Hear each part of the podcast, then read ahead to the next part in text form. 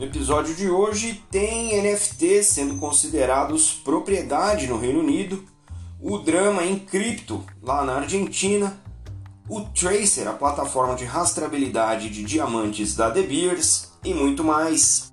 Eu sou Maurício Magaldi e esse é o Block Drops, o primeiro podcast em português sobre blockchain para negócios.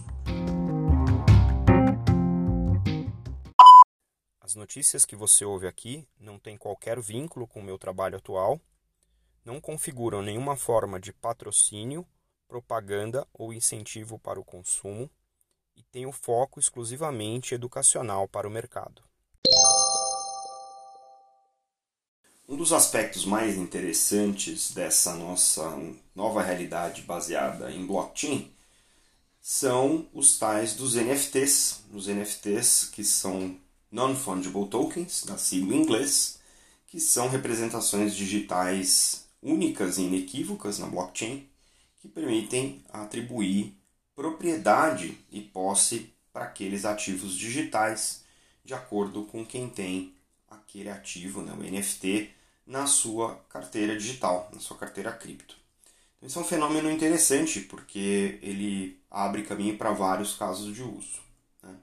O principal caso de uso que a gente tem visto são as figurinhas de perfil, os tais dos PFPs ou Profile Pictures, onde você tem uma arte associada àquele registro do NFT que está indicado na sua carteira cripto e você pode fazer várias coisas com ele, como colocar no seu Twitter, como colocar isso como parte de um jogo e obviamente tem sido encarado pelas somas milionárias também como formas de investimento, ainda que menos líquidas do que as criptomoedas.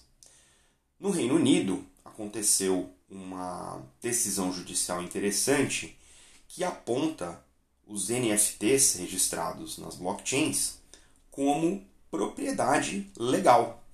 Enquanto a gente estava falando de propriedade comprovada nas blockchains, isso é uma arquitetura técnica, tecnológica, que permite que a gente olhe o registro na base de dados descentralizada numa blockchain e fale, olha, realmente esse ID desse NFT está na carteira que hoje pertence ao Maurício, porque o Maurício tem a chave privada de acesso àquela carteira. Isso é uma construção tecnológica, isso não é necessariamente uma representação legal né, daquela propriedade. E esse reconhecimento é, da, do NFT enquanto propriedade no Reino Unido veio nas, a, na, a reboque de um projeto uh, que foi lançado recentemente, né, é, cujas proprietárias né, dessa, desses NFTs elas foram atacadas num, num scam e uh, os NFTs foram levados para outras carteiras.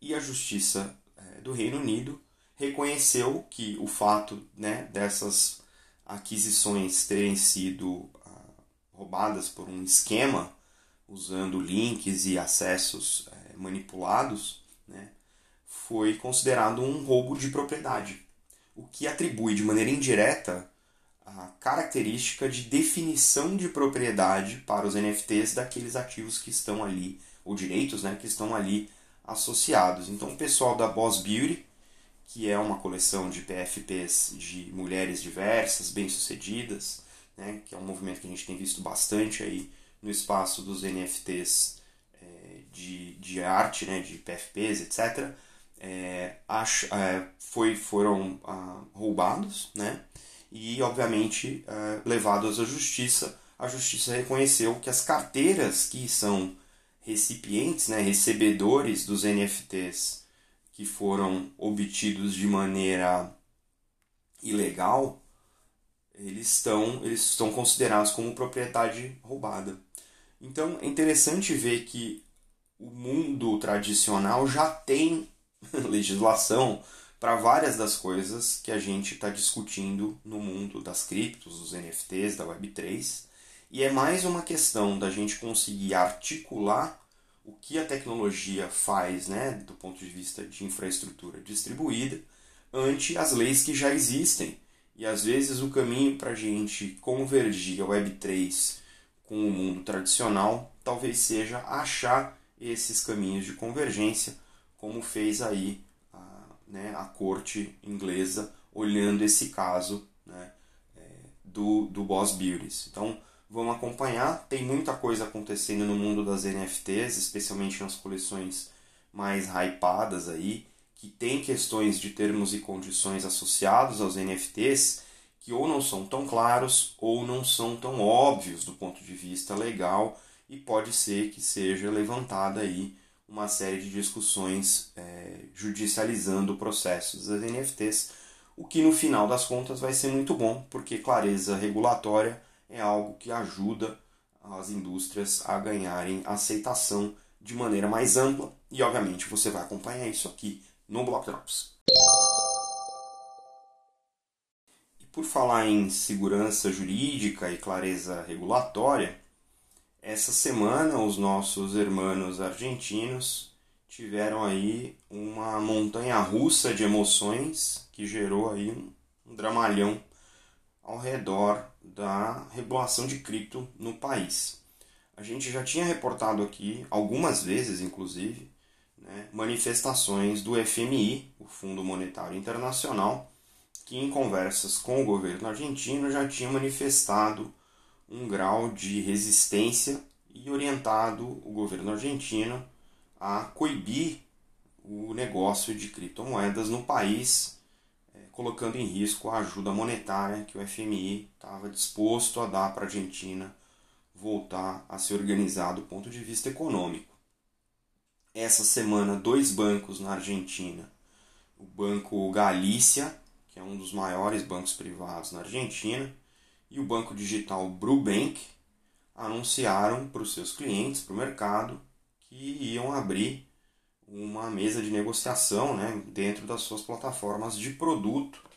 E a ideia era ah, dar para os seus clientes a possibilidade de investir de certa maneira usando criptomoedas né, e aí abrindo caminho para os argentinos através dos seus bancos primeiramente esses dois bancos, a terem acesso né, à exposição a esse tipo de ativos.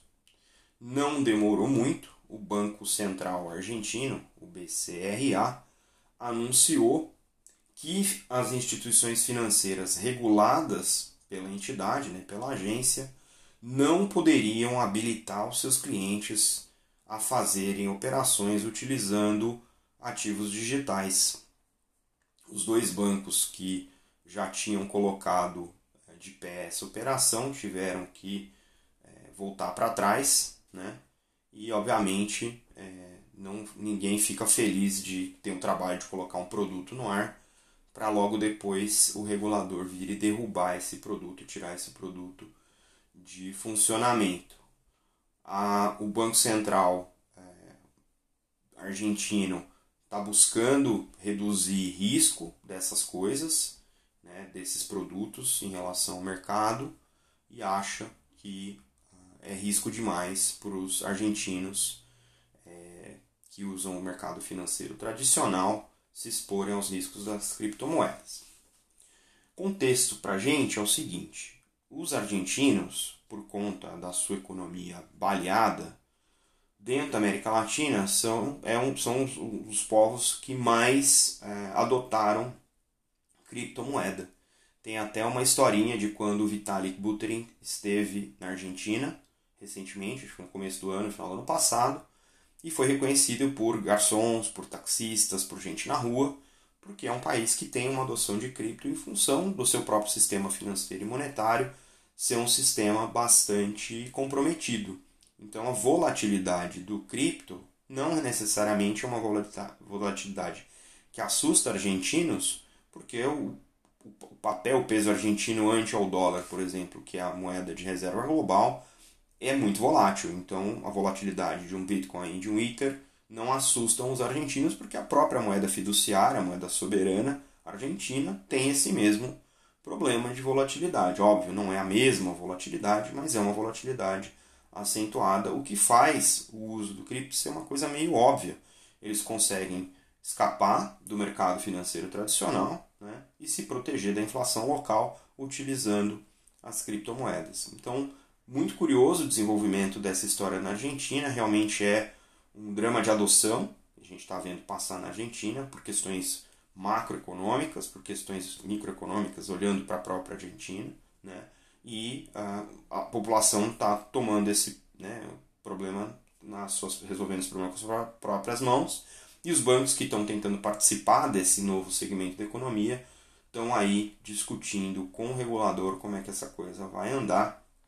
Eu acho que esse movimento é um movimento importante até para nós aqui no Brasil ficarmos de olho e entender qual é a tendência nessa nossa região. A gente tem falado pouco, até em função do movimento de financiarização das blockchains ter sido tão intenso nos últimos meses, falado pouco sobre rastreabilidade, que é, como a gente sabe aqui, um dos casos de uso mais clássicos para blockchains quando a gente olha para a indústria. Né? E essa semana a De Beers, que é uma, se não a maior empresa de mineração de diamante no mundo, é, anunciou o lançamento da sua solução proprietária baseada em blockchain, que vai fazer a rastreabilidade de diamantes desde a produção até a distribuição no atacado. A empresa já vem trabalhando com sistemas em blockchain para rastreabilidade de toda a produção de mineração de diamante através do mundo. E essa plataforma lançada essa semana, chamada Tracer, está em piloto e teste desde 2018, o que significa que tem aí uma boa janela de como testar e fazer né, blockchains funcionarem no nível da indústria é, de maneira, como a gente chama lá, enterprise grade, né, no nível corporativo. A ideia da De Beers é incorporar, né, já, já tem incorporado até é, esse sistema na operação global e já cobre, usando esse sistema, mais de 25% do valor produzido né, por todas as suas minas usando a Tracer é, nesse, nessa plataforma. Nesse ano, nas três primeiras safras, né, como são chamadas aí as ondas de, de venda coletiva, né, de, de, de venda para atacado dos diamantes produzidos, já foram utilizadas é, as soluções né, baseadas aí nessa, nessa plataforma Tracer. A ideia também, além de registrar né, de maneira inequívoca e imutável os dados de rastreabilidade, essa é uma plataforma que reduz um gargalo da indústria de diamante, que é a disponibilidade de grandes volumes de dados sobre a produção nas plataformas descentralizadas. Né. Essa plataforma Tracer ela escala de modo que a produção consegue registrar é, um milhão de diamantes por semana na plataforma, o que perto dos, das soluções existentes é um volume muito grande e isso gerava gargalo na indústria. O que eu acho mais interessante dessa solução aqui é que, primeiro, são ativos de altíssimo valor, então imagino que a operação aqui não deva ser necessariamente é, barata. Mas o que é interessante também é que essa solução para diamante, a gente viu uma primeira solução desse tipo lá em 2016 com o pessoal da Everledger. Diamante é uma, é uma indústria com bastante falsificação por conta do valor, do alto valor dos seus ativos. Então, uh, ter soluções que permitam globalmente você saber que você não está comprando né, um diamante de sangue ou uma falsificação é uma coisa que dá tranquilidade para os compradores, para toda a indústria e tende a aumentar o PIB total dessa indústria conforme a solução vai amadurecendo.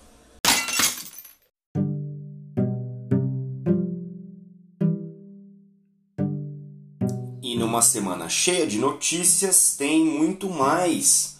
A Optimism, que é uma blockchain de segunda camada da rede da Ethereum, formou uma DAO e planeja lançar o seu token de governança OP o estado de Nova York, nos Estados Unidos, baixou uma lei que é um moratório às empresas de mineração, o que pode afastar as empresas do estado. A Wikipedia vai deixar de aceitar criptomoedas como sua contribuição.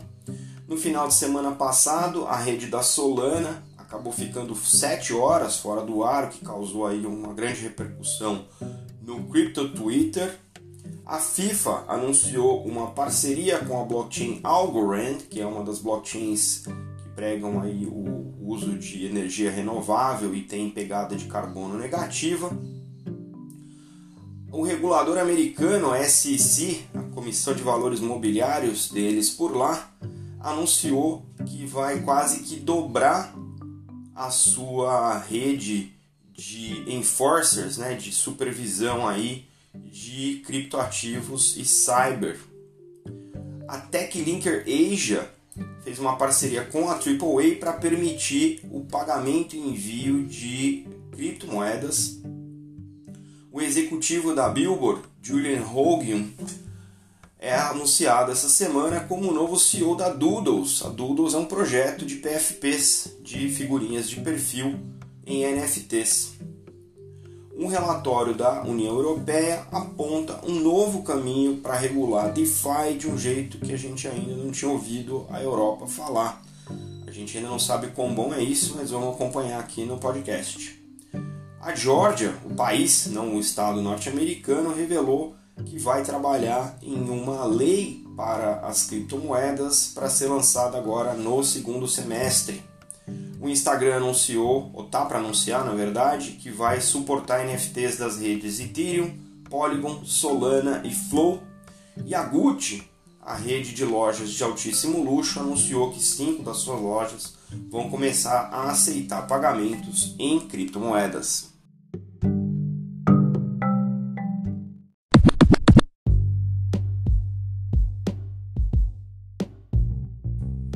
Você pode ouvir o Block Drops Podcast nas plataformas Anchor FM, Spotify, Google Podcast, Apple Podcasts, Numis e iColab.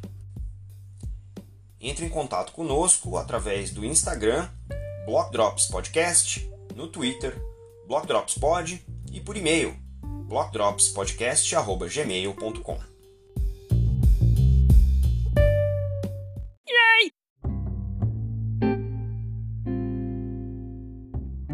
E os salves de hoje, para quem compartilhou os links que você encontra na descrição do episódio, vão para Laura Shin, Andrea Frosinini, Johan Hamilton, Alexander Grieve, Kathy Hackle, Thiago Amaral, Brian Sania, Simon Taylor e Leandro Pereira. Não se esqueça que de 1 a 4 de setembro tem o maior encontro sobre blockchain na América Latina, o Blockchain Rio. Veja mais em blockchainrio.com.br. Deixe também as suas estrelinhas aí no seu tocador favorito. A gente fica por aqui. Stay rare, stay weird. Let's fucking go!